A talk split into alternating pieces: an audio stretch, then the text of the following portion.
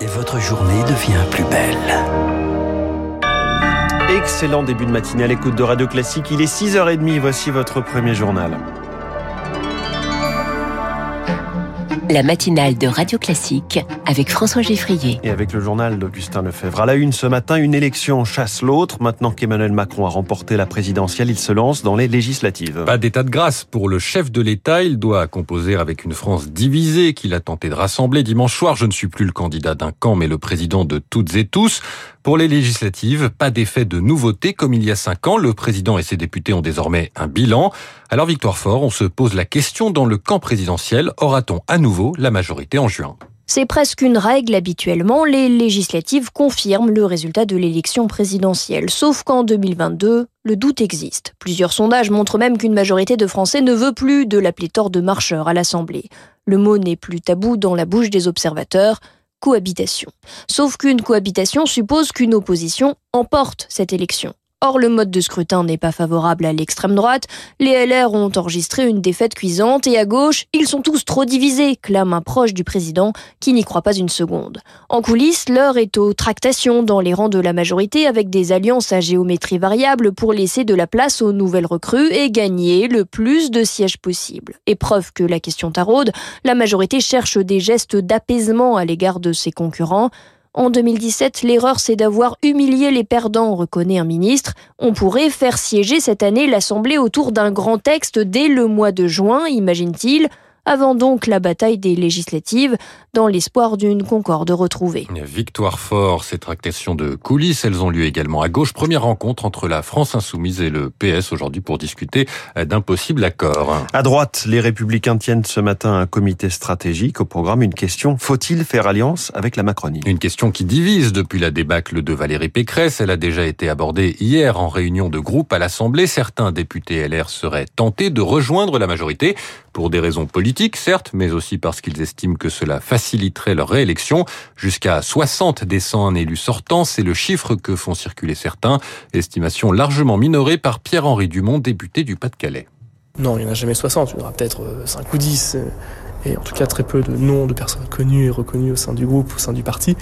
Mais euh, vous savez, euh, la réalité c'est quoi? C'est se rapprocher d'Emmanuel Macron euh, aujourd'hui, c'est alimenter ce que nous ont dit les électeurs lors du deuxième tour des élections présidentielles, à savoir que bah, c'est tous les mêmes, tous des pourris, s'accrochent à leur mandat, ils s'accrochent à leurs indemnités.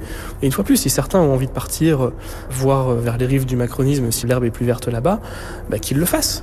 Qu'ils le fassent, mais qu'ils le fassent rapidement et qu'ils expliquent à leurs collègues pourquoi est-ce qu'ils partent et pourquoi est-ce qu'ils estiment que ce qu'ils vilipendaient hier est tout d'un coup devenu quelque chose d'extrêmement bénéfique pour la France, à part pour l'avancement de leur propre carrière. Le député LR Pierre-Henri Dumont au micro radio classique d'Anne Mignard. La question d'une réélection à l'Assemblée se pose aussi chez Jean Lassalle, mais pour une toute autre raison. Le Conseil constitutionnel doit se prononcer demain sur le cas du député des Pyrénées-Atlantiques.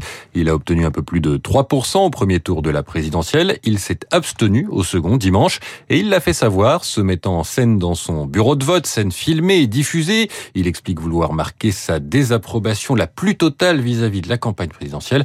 Une de position interdite par les règles électorales. Thibaut Adeline Delvolvé, avocat spécialisé en droit public. Jean Lassalle doit respecter l'article R48 du Code électoral lequel interdit toute discussion, toute délibération à l'intérieur d'un bureau de vote, parce que le bureau de vote est un lieu de neutralité électorale.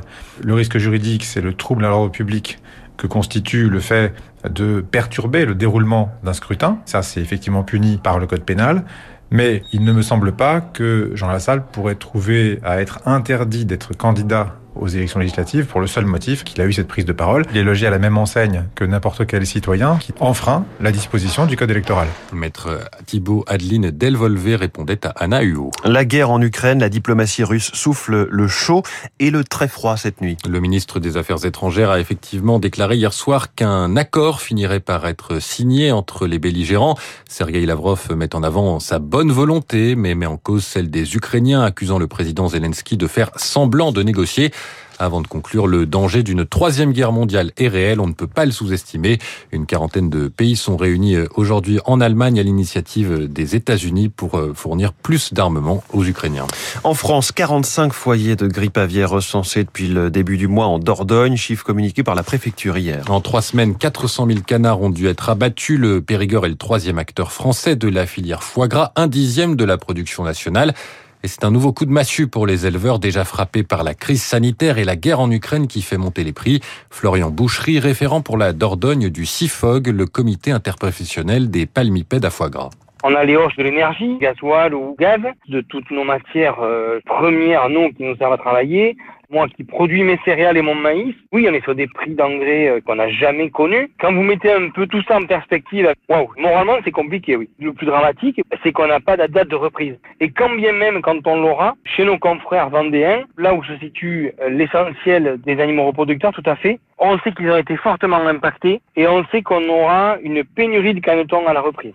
Propos recueillis par Rémi Vallès. Deux enquêtes ouvertes hier après la mort de deux hommes sur le pont Neuf à Paris dimanche soir. Un policier a ouvert le feu sur une voiture qui fonçait sur sa patrouille.